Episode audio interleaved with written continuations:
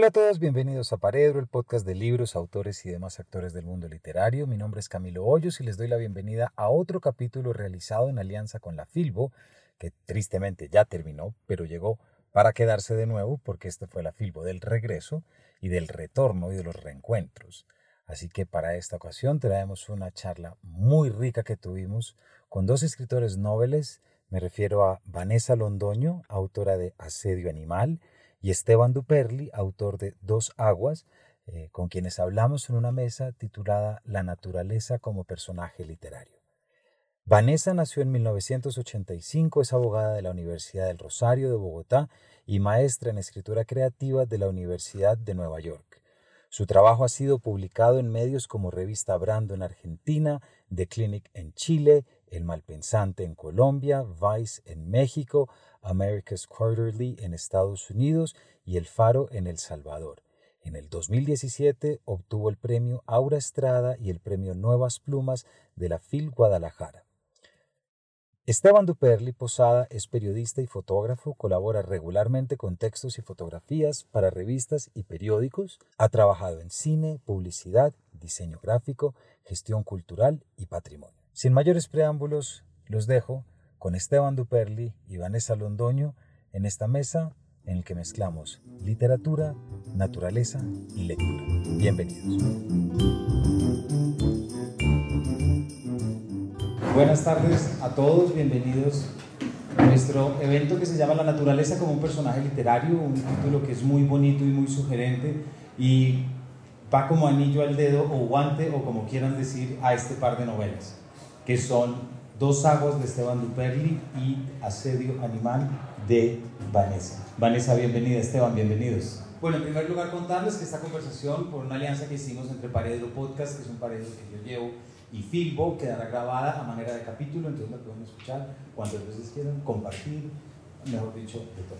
Bueno, yo quisiera comenzar preguntándoles a ustedes, como autores y como escritores, en los últimos 10 años en Colombia me parece a mí que estamos haciendo un trabajo muy interesante desde el punto de vista literario, porque es que desde hace 10 años la gente eh, que era chiquita en los momentos más duros de la violencia fue cuando se empezó a preguntar por las cosas que estaban ocurriendo y la novela apareció como un trampolín para poder entender la realidad. Eh, en los 5, 6 años, me atrevo a decir, de pronto los últimos 8 años hemos tenido una gran publicación de novelas cuentos colombianos y de escritores que no superan los 35 años, cosa que me parece, no sé, aquí acabo de votar la fecha, espero no equivocarme, pero definitivamente la literatura se está convirtiendo en ese telescopio, si se quiere, para llegar a las geografías no narradas y a las interioridades destrozadas, mutiladas y todo. Entonces, antes de ver la manera como sus dos novelas se insertan, digamos, dentro, no voy a llamarlo temática ni eje, yo creo que es una obligación de la literatura, si, si es que la literatura debe tener obligaciones. Pero ¿cómo ven ustedes eso como lectores y creadores? Es decir, ese momento que estamos viviendo en que tantas novelas de escritores de nuestra generación, gente menor, está escribiendo sobre temas que ustedes visitaron en estas dos novelas. Bueno, en Colombia la, la literatura, de pronto lo que, eh, lo que te entiendo, eh, la trama de la novela de la violencia que arranca con días del, el Día del Odio, que es la novela precisamente que habla del 9 de abril, inaugura pues una trama de, de, que recoge sobre todo la violencia en Colombia y se nos volvió pues el, el referente de la literatura colombiana. De unos años para acá, como lo dices, la generación a la que pertenecemos ha estado obviamente revisitando esa trama. Eh, a mí me sorprendió mucho, por ejemplo, la novela de Sara Jaramillo, que está también publicada en Angosta, que es una novela que describe muy bien el ecosistema de la violencia en la Medellín de los noventas. Eh, eh, Harold Muñoz acaba de publicar un libro de cuentos sobre la violencia en Cali, ¿no? Entonces sí hay una generación que está revisitando esa trama, pero desde otras líneas de dignificación, desde otros ecosistemas, desde otros lugares. Entonces sí concuerdo contigo en que es muy interesante como la camada de de, de, proyectos literarios que están saliendo ahorita sobre ese tema. Y yo creo que se, se conjugan también un par de cosas. De algún modo en el, en el colegio crecimos leyendo esos libros que tú mencionas, esta famosa novela realista, entonces La rebelión de las ratas, El Cristo de espalda, que narraba esta violencia del siglo XX y uno, y uno la leía chiquito en, el colegio o adolescente en el colegio paralelamente lo experimentaban un poco en la calle, ¿cierto? O esta violencia que veía uno en los noticieros. Y voy a decir algo donde quizás me resbale, pero espero que me lo tomen con el buen sentido de la palabra. Todo eso también atravesado por cierta cultura pop, ¿no es cierto? Por, por la mala televisión, por las malas películas, por la música. Entonces yo creo que eso de algún modo crea una distancia precisamente entre esos autores como, como de, esta novela ultrarrealista, la novela de la violencia que tú mencionas. Y eso se conjuga, pienso yo, en la generación de nosotros y, y, y, salen unos resultados distintos, que se parecen mucho a estas viejas novelas, pero que no son lo mismo, pues precisamente porque somos una, eh, una generación, digamos, influenciada por esta influencia catalizadora de la televisión y el cine y los medios masivos y de, y de lo pop, ¿no? Y además es, es, es, como todo confluye para poder llegar a un discurso y llegar a un lenguaje nuevo. El título, por ejemplo, de la novela de Sara es ya un título que uno, ¿cómo maté a mi padre? ¿no? Eh, a mí cuando me llegó la novela estábamos en aislamiento, me acuerdo, los niños estaban trabajando, mis hijos estaban, convertimos el comedor de la casa en, en la escuela prácticamente, y ese libro estuvo sobre la mesa yo no sé cuántos días mientras ellos trabajaban. Y yo decía, ¿quién sabe qué semilla estoy dejando en la memoria? ¿No? Como ellos trabajando bien hartos, haciendo tareas y hay un libro que se llama ¿Cómo maté a mi padre? Pero eh, lo que es aterrador, pues aterrador, es que Sara cuenta cómo en la presentación de ese libro, eh, en el público había más de 15 personas cuyo padre había sido asesinado, ¿no? Y eso es lo que también tú decías ahorita, Vanessa, que es la forma como nuestra nueva literatura, si se quiere, está tomando nuevos elementos y esos nuevos elementos poder darnos una oportunidad a las nuevas generaciones de entender. Y en esos nuevos elementos hay algo que las dos novelas comparten, eh, que es el espacio natural, ¿cierto? El espacio animal, en el caso tuyo, pero también muy humano y una animalización de lo humano, que eso lo vamos a hablar. Y en el tuyo, Esteban, pues uno siente el agua hasta el cuello, uno siente la tormenta, bueno, a eso ya vamos a llegar. ¿Por qué no ya para ir entrando las novelas nos cuentan cómo tomaron ustedes ese elemento natural que yo sí creo que ese elemento es propio de los últimos 5 o 6 años, de acuerdo con todo lo que está pasando de Nature Writing, etc. ¿Cómo lo tomaron ustedes y cómo empezaron a plasmarlo de tal manera que llegó un momento en que dijeron, oiga, aquí hay una novela, esto es narrativizable, esto, ¿cómo se hace esto? Bueno, sí creo que hay una explosión de literatura reciente en torno a la naturaleza, lo que podríamos llamar la naturaleza, pero no nos olvidemos que Colombia tiene una gran tradición de novelas que han explorado eh, la naturaleza como personaje literario la vorágine, mancha de aceite, eh, la novela petrolera, ¿no? Eh, y creo que en, lo que ocurre con la vorágine es que ahí la naturaleza adquiere como una psicología casi que humana. Em, digamos que uno puede como entender a la, a la, a la naturaleza como, como una entidad casi que humana. Hay una frase que a mí me sirvió mucho como para eh, postular hacia dónde quería ir con mi novela, que es una frase de un libro que se llama manifiesto sobre la diversidad lingüística, Yasnaya Elena cita a otro escritor que dice, cuando viajo trato de conocer al territorio como si fuera una persona, ¿no? con sus violencias y con sus apegos y con sus contradicciones. Entonces, ahí cuando uno caracteriza a la naturaleza como un personaje que está haciendo, básicamente lo que está haciendo es reunir todas las distintas partes de lo que entendemos que es la naturaleza en una sola psiquis. Entonces, los animales, lo vegetal, lo mineral, todo actúa como, en, como uniformemente, como si tuviera una sola intención, que es como se presenta la naturaleza en la vorágine, por ejemplo, vemos a este personaje que está casi que la naturaleza está yendo en contra suyo, ¿no? Y la naturaleza como peleando en un estado, como por quedarse con el status quo y no ser dominada. Digamos que recogiendo eso un poco, pensando en la idea que tiene la vorágine sobre la naturaleza y esta frase de Barry López, yo planteé como un personaje así, tal cual, digamos que hay una naturaleza que es unívoca, casi que tiene una psiquis, que se revela, que, que, quiere conservar su status quo, que a veces se reconoce tal vez como dominada, ¿no? Eh, pero que sí, está llena de violencias y de apegos y de reacciones, casi como un, un carácter como humano. Esa fue como la, eh, lo que quise plantear ahí como, como con la naturaleza en torno a pensarla como un personaje literario.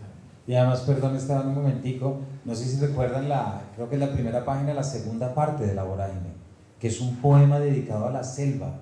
No sé si recuerdan que uno llega ahí y empieza a sudar, o sea, empieza a sentir los mosquitos. si el primer párrafo es que la violencia, que bueno, que tiene que ver también con tu novela, que si la, la violencia, me jugué mi corazón al azar y me lo ganó la violencia, recuerdan, el segundo ya es la hora de eso tan grande que es la selva y que, y bueno, y al final, pues, no, esto no es un spoiler, pero pues se lo come la, se lo come la se lo traga la manigua.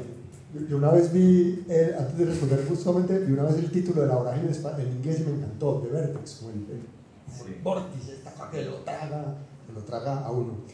En, en, mi caso sucedió, Camilo, que yo leí el poemario de Tomás González que se llama Manglares.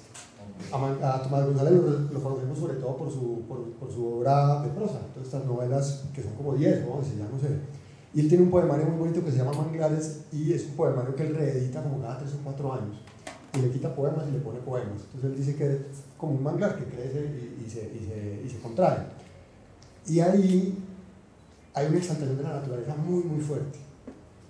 Y yo fui la, fue la primera vez que yo sentí, fue como un descubrimiento de esos periodos que uno hace, porque es un descubrimiento para uno, que, que la naturaleza tenía la capacidad de ser materia novelable, que tenía una lírica y una poética que yo, aunque sabía que existía, no la había visto digamos, en, literatura. Y que además se parecía mucho a un ecosistema al que yo había sido cercano durante mucho tiempo, una, una, una naturaleza que yo conocía muy bien. Y yo, y yo decía, pero es que las, o sea, las escamas del sábado tienen su poesía y tienen su lírica. Y eso fue como un momento de eureka para mí. Y ahí de algún, momento, de algún modo dije, yo soy capaz de hacer con una geografía similar, con un ecosistema similar, soy capaz de hacer, creo, un entorno para, para una novela. ¿Y ustedes son viajeros de la naturaleza o no? O sea, pasean, salen a caminar. Si a mí un amigo mío me dice que, que yo paso mejor mientras más trabajos tengo que pasar en, la, en las vacaciones. Esta cosa de dormir en hamaca, que lo pican los mosquitos y todo eso, a mí eso me, me, gusta muchísimo. Y durante un tiempo he sido fotógrafo aficionado a la naturaleza, ¿no? Entonces, y esta idea pues, de estar, no sé, 20 días eh, en el llano fotografiando pajaritos, a mí me encanta y picar zancudos y todas esas cosas me, me fascinan. Pasa en tu novela. Vanessa, quiero preguntarte sobre una, una, cosa sobre tu novela y de pronto es de los elementos que tienes en tu novela más, más marcados, más poéticos y, y más dolorosos, que es la mutilación. Eh, esa palabra tan horrible que tanto hace en este país, no solamente desde la metáfora, ¿cierto? Que tú ya nos contarás en la novela cómo funciona, pero también dentro de la historia, no solamente, no es solamente una palabra simbólica, es una evidencia, es decir, que está en la JEP y que está en absolutamente todo, ¿cierto? ¿Por qué no nos cuentas tú cómo, cómo llegaste a ese tema y cómo lo empezaste a ver y cómo resultó ser como un elemento que aparece constantemente en tu, en tu novela? Mm, yo creo que lamentablemente esa es como, es una metáfora que explica muy bien a Colombia, eh, ahí yo creo que la, la, pérdida de las partes del cuerpo opera en muchos niveles simbólicos, pero también en muchos niveles no simbólicos porque somos un país eh, donde obviamente la guerra ha dejado muchas personas sin muchos miembros del cuerpo y no solamente la guerra digamos periférica o la guerra que uno se imagina lejos, sino también digamos en, en, en las protestas, los jóvenes que salen a protestar, ¿no? La, eh, la, fuerza pública les dispara, les mutila los ojos, entonces lamentablemente es, es eh, una realidad que a mí me cuesta trabajo expresar de esa forma, pero a veces pienso que somos un país mutilado y de mutilados, y de mutilados en muchos sentidos distintos. entonces, sí pensé que quería escribir una novela sobre esto, donde los distintos personajes, eh, digamos que el censo de esa cartografía que yo estaba planteando fuera de personajes que iban perdiendo partes del cuerpo, pero que también, digamos, en un recorrido a través de la memoria colectiva también iban recuperando esas partes del cuerpo de una forma también simbólica. Y eso fue lo que quise como explorar ahí en esa novela. ¿Y tú para eso, por ejemplo, eh, usaste solo la imaginación? O eh, estoy pensando ahorita, por ejemplo, en Pablo Montoya revisando el archivo de, de la Operación Orión para saber lo que se había encontrado, que es un punto en el que la narrativa sale ya al archivo a formar parte. Eh, ¿Tú leíste sobre esto? ¿Tú viste, de pronto alguna noticia que te marcó? De las miles de noticias de ese tema, por supuesto que hay. ¿Pero hubo algo como que te llevó a la ficción desde, desde que hayas leído o fue algo como que tomaste desde tu propia imaginación a desarrollar? Son referentes todos reales, pero ninguna historia es eh, no ficción. Todas las historias están atravesadas por la ficción. Es como una colcha de retazos de muchas historias que escuché viajando o de periódicos, eh, notas del periódico que son extremadamente duras en Colombia. Em, entonces fui armando como esa colcha de retazos, eh, también testimonios que fui recolectando yo misma em, y muchas de las frases incluso que tiene la novela salen de la no ficción y entran a la ficción tal cual como fueron dichas. Es que eso, lo que acabas de decir es muy interesante frente a lo que decíamos, porque es que nosotros como eh, jóvenes ciudadanos de un país no tenemos por qué oír esas cosas en el radio. Me explico, no tiene por qué ser una noticia, una mutilación, una masacre. Y ahí es donde hay un sustrato dentro de la memoria que la literatura echa mano y que empieza a recomponer y que yo creo que en muchos aspectos eso también es como lo que ha pasado. Esteban, ¿hay algo de tu novela que no tiene que ver necesariamente con, pues, con conexión con esta pregunta, pero hay algo que quiero que nos cuentes. ¿Tú cómo logras una efectividad en un tweet de 80 caracteres o en una descripción de media página? Lo un poquito de ¿Cómo, hiciste, ¿Cómo haces para ser tan efectivo en esos dos registros? Porque tu novela, la descripción creo que tiene que ver con el manglar del que nos acabas de hablar. Eh, no hay lector de dos aguas que no haya respirado en la segunda página y haya dicho, uy, esto es así.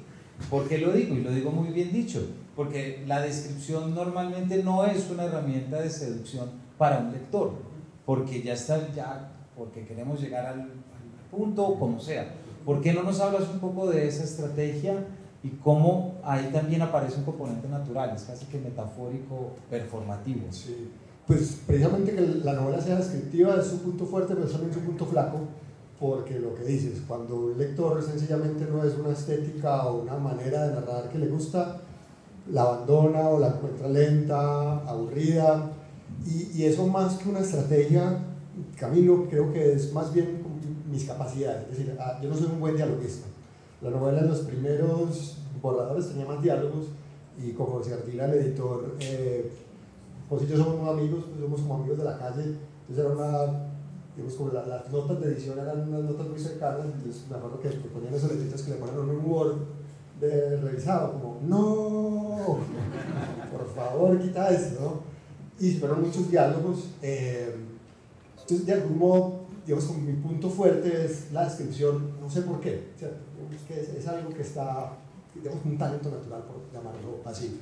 Entonces tiene sentido que me, que me apoye mucho más fuerte en eso que, que en los diálogos. Ahora, he seguido escribiendo y he querido volverme mejor en muchas otras cosas, porque pues, creo que uno tiene que aprender a utilizar como toda la paleta, y creo que eso también de la descripción de algún modo es un truco que me saco de la, debajo de la manga que algún día se me va a gastar, ¿no? entonces no quiero ser como la única herramienta que, que tenga pero surgió así, digamos, como desde lo espontáneo, desde yo, era lo primero que yo hacía de ficción, entonces escribir Dos Aguas también fue un, un, ejercicio de la espontaneidad que ahora escribir quizás me cuesta más porque soy mucho más consciente de eso, entonces como cuando uno juega fútbol y sabe que está jugando fútbol y ya no es capaz de hacer lo que antes hacía, o, o yo no soy un buen bailarín, pero cuando me doy cuenta que estoy bailando bailo aún peor, ¿no? cuando uno atraviesa esto por, por, por la conciencia ya es más difícil. Dos Aguas de algún modo salió así, como es producto de un ejercicio espontáneo y un poco como inconsciente. Como yo no había escrito novelas, yo no tengo una formación literaria, estudié comunicación social, digamos, soy periodista de formación, pero no tengo una formación literaria. ¿Cómo se hace una novela? Yo creo que esto se hace así, ¿no? Y se hace describiendo y describiendo el entorno con la sensación, con, la, con, la, con, la, con el pálpito de que esa, de esa descripción del entorno aportaba narrativamente a la novela, ¿no? que producía unos estados de ánimo o reflejaba unos estados de ánimo de los personajes eh, que finalmente los terminan también retratando metafóricamente el encuentro de dos aguas, un agua que es más densa y más salobre, con una que es más fría eh, y de menor densidad, que, que, cuando se encuentran no se tocan, corren durante muchos metros eh, sin mezclarse y al final no tienen más remedio que mezclarse. Creo que la frase que digo es una sola agua eterna y azul, que es lo que sucede en el mar. Y fue finalmente esa, esa metáfora de utilizar una descripción de la naturaleza tal cual es, cuando un río desemboca al mar, es así. Eh, permite establecer una relación simbólica con los dos eh, protagonistas, eh, permite hacer la metáfora como total de la, de la novela. Y ahorita vamos a ir un poquito más allá en esa metáfora de los dos protagonistas. Como ustedes se dan cuenta, estamos también frente a dos primeras novelas. si tú y yo, Esteban, te pusiste el nivel de exigencia a las descripciones, Vanessa, yo me quito el sombrero ante el nivel de exigencia que tú te pusiste para el lirismo en tu novela.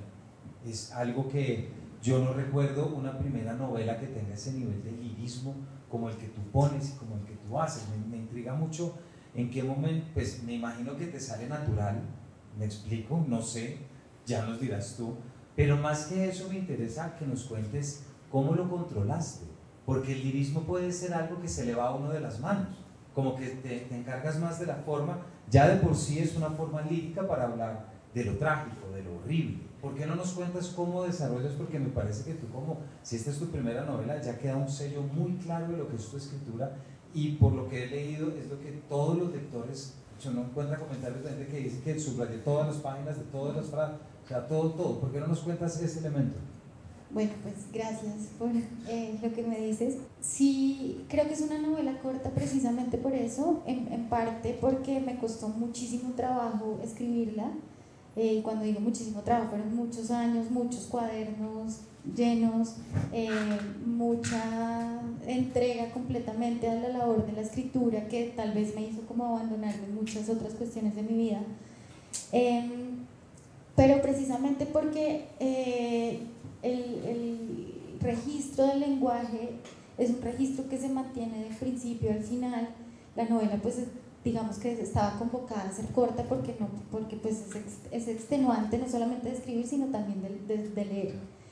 Em, pero digamos que lo principal o para mí lo más importante era desnaturalizar un lenguaje y desautomatizar al lector que siempre está acostumbrado a leer. Eh, crónicas sobre la violencia en un lenguaje muy particular y muy hermético y muy eh, periodístico, ¿sí? de alguna forma. Pero, digamos, encontrar como una especie de hechizo del lenguaje que obligara al lector a seguir leyendo, a pesar de que lo que está leyendo es casi siempre muy duro, aunque tiene muchos momentos de luz también y de mucho brillo, porque, eh, digamos, son anatomías casi que líquidas que integran en la naturaleza y la naturaleza también como que integra de alguna forma las anatomías de los personajes. Entonces, sí fue un trabajo muy riguroso como de, eh, de muchos años de, de tener eh, cuadernos llenos de palabras, de buscar cómo podía desestabilizar con un adjetivo eh, o de copiar la anatomía de, de, otras frases de otros escritores hasta poder lograr como encontrar una fórmula que me permitiera a mí también entrar ahí. Yo quisiera contar eso porque a mí me sucedió como lector de la novela también eso, el lirismo me sorprendió muchísimo y yo encontré en las páginas finales un párrafo que casi que me pareció que encapsula esta conversación que vamos a tener hoy y lo, voy a leer rápidamente, dice, el día en que los parlamentares llegaron en esos planchones que navegaron el reflejo del sol dilapidado, dilapidado en el agua y que encallaron para luego pasar de casa en casa matando a todos los varones de cada familia. Ese mismo ejército había dejado, según ellos, una canoa forrada de aguas verdosas que usaba para sacar en la noche y hasta la otra orilla los cuerpos de las casas. Entonces yo pensaba, decía, este párrafo perfectamente puede haber sido una frase. Un día llegaron los paramilitares en un planchón y se cambiaron a una, a una canoa.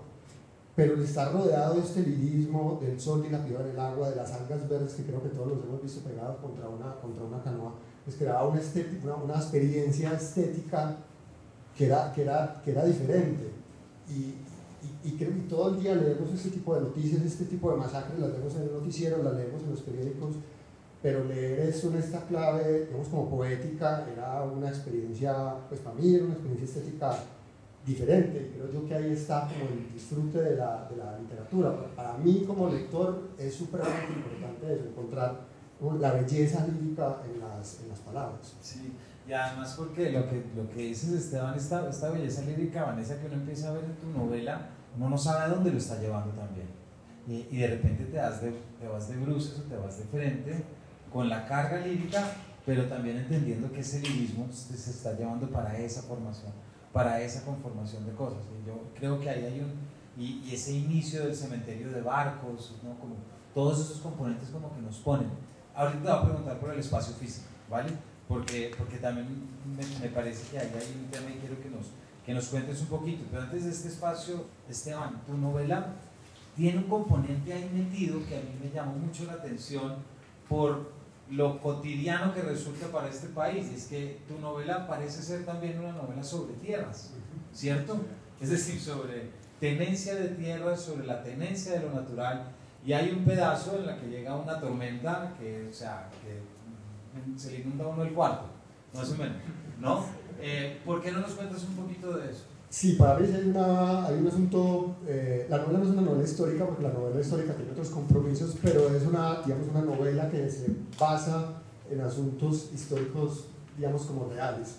Y es precisamente el gran lío de la tenencia de la tierra y la ocupación de baldíos en Colombia.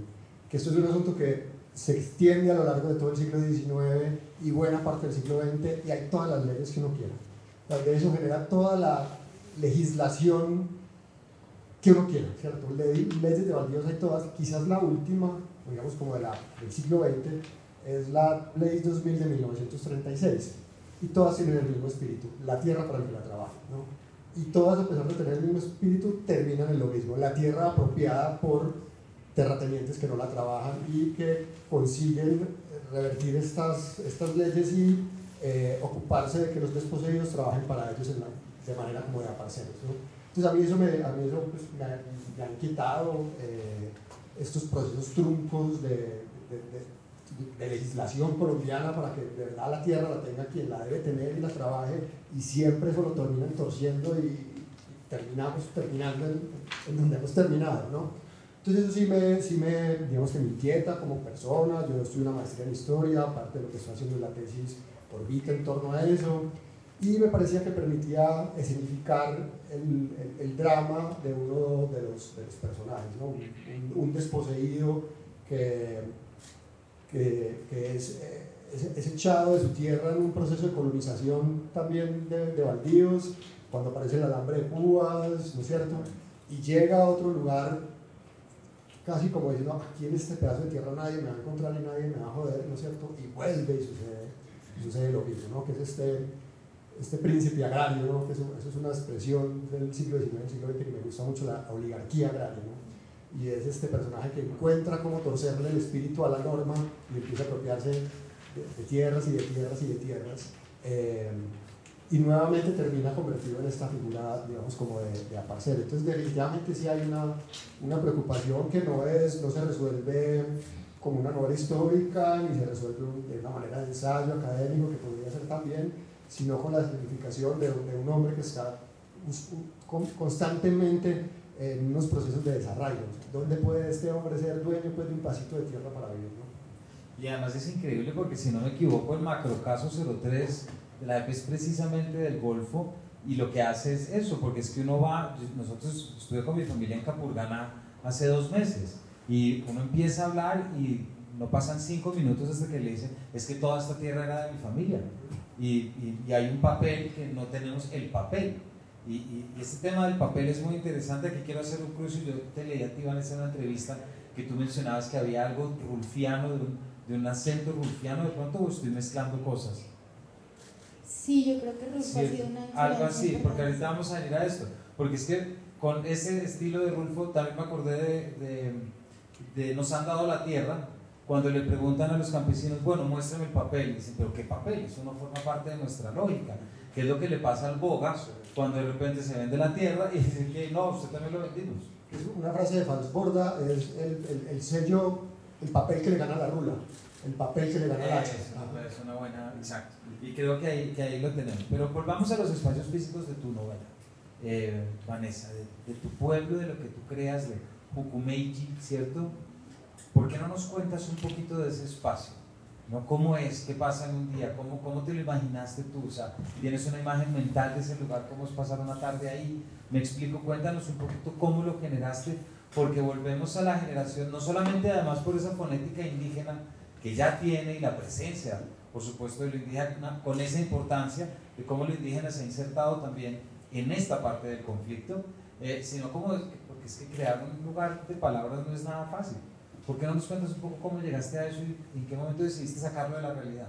Pues bueno, antes de terminar la discusión, quería también comentar que cuando leí la novela de Esteban, me pareció que era un gran tema, eh, precisamente en un país donde el conflicto de la violencia se lo ha llevado a la distribución inequitativa de la tierra, que ese fuera el tema central de la novela, me parecía que, y además es un tema que es muy poco explorado en Colombia, está Siervo sin Tierra, que es creo que el referente más como inmediato que yo localizo, pero digamos en la literatura que se está produciendo en este momento me parece una reivindicación muy importante que el tema central de la novela fuera ese y obviamente eh, muy bien tratado además de dos posturas que uno siempre va a encontrar el antagonismo en lo que pasa en Colombia. Pensando en eso, en las cartografías que uno crea cuando escribe, porque yo lo he dicho varias veces y creo que la labor de un escritor es la de un cartógrafo que va iluminando un territorio que no existe, y que lo que hace es invitar al lector a que se ubique con uno en esa geografía que uno crea y el lector simplemente va iluminando la, esa cartografía que uno va creando. Entonces, pensando en eso, digamos, este lugar eh, que tiene un nombre indígena, como lo dices, pero no existe. No existe en Colombia un pueblo que se llama Jucumeji, ni ha existido tampoco.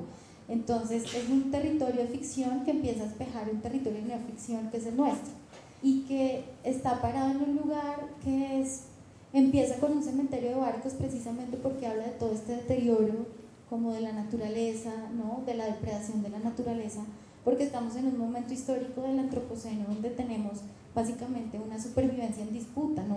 digamos nuestra supervivencia está completamente comprometida eh, por un sistema que de dominación, de esclavización de la naturaleza, de todo lo no humano y de lo que, no, y de lo que los grupos dominantes, digamos, de la jerarquía no reconocen como humanos. ¿Entiendes? Pueblos indígenas, comunidades afro, ¿no? Entonces, toda esta, digamos, eh, territorio está precisamente eh, compuesto por estas eh, disidencias, de alguna forma. Disidencias humanas, disidencias animales, disidencias naturales que están permanentemente asediando el centro. Un centro que quiere conservar un status quo, una jerarquía, y no se quiere dejar como sacar de ese centro. Entonces, para mí, crear este territorio implicaba precisamente pararnos en un lugar donde em, todas estas violencias contra la naturaleza y contra los cuerpos se manifestaban de una forma muy clara eh, y, había precisamente estos, estos personajes marginados tratando de ingresar con, digamos, con, con, con la animalidad ingresar a ese centro y que ese centro los estaba expulsando permanentemente. Y además hay un punto eh, que también me parece muy importante, lo que hablamos de la, de, de, la mutilación y de la creación, incluso, incluso como, como cartografía, que es la cartografía del cuerpo femenino dentro del conflicto y dentro de tu novela también. Es decir, el caso de la partera narradora que le imputan, ¿cierto? Es decir, las mutilaciones de la mutilación de la voz, la mutilación del cuerpo, ¿cierto? Porque hay una realidad, se quiera, y esto lo digo, me entenderán, se quiera o no apoyar el feminismo, lo que quieran, pero si hay algo que dejó este conflicto, y perdón la expresión, es mujeres violadas.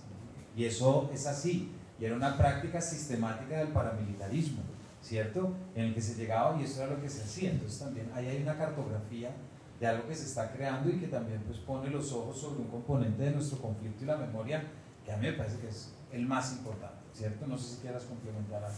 Sí, pues, brevemente sobre eso que dices, sí, eh, la novela tiene un solo referente, un personaje real que es Hernán Giraldo, que es el, terror de la Sierra Nevada, que fue un paramilitar que violaba a todas las niñas y, y de hecho es, es una cosa espantosa porque es como esa idea de la familia llevada al absurdo porque básicamente hay pueblos enteros donde todos son hijos de él. Entonces sí tiene, el único, digamos, referente casi que real es ese.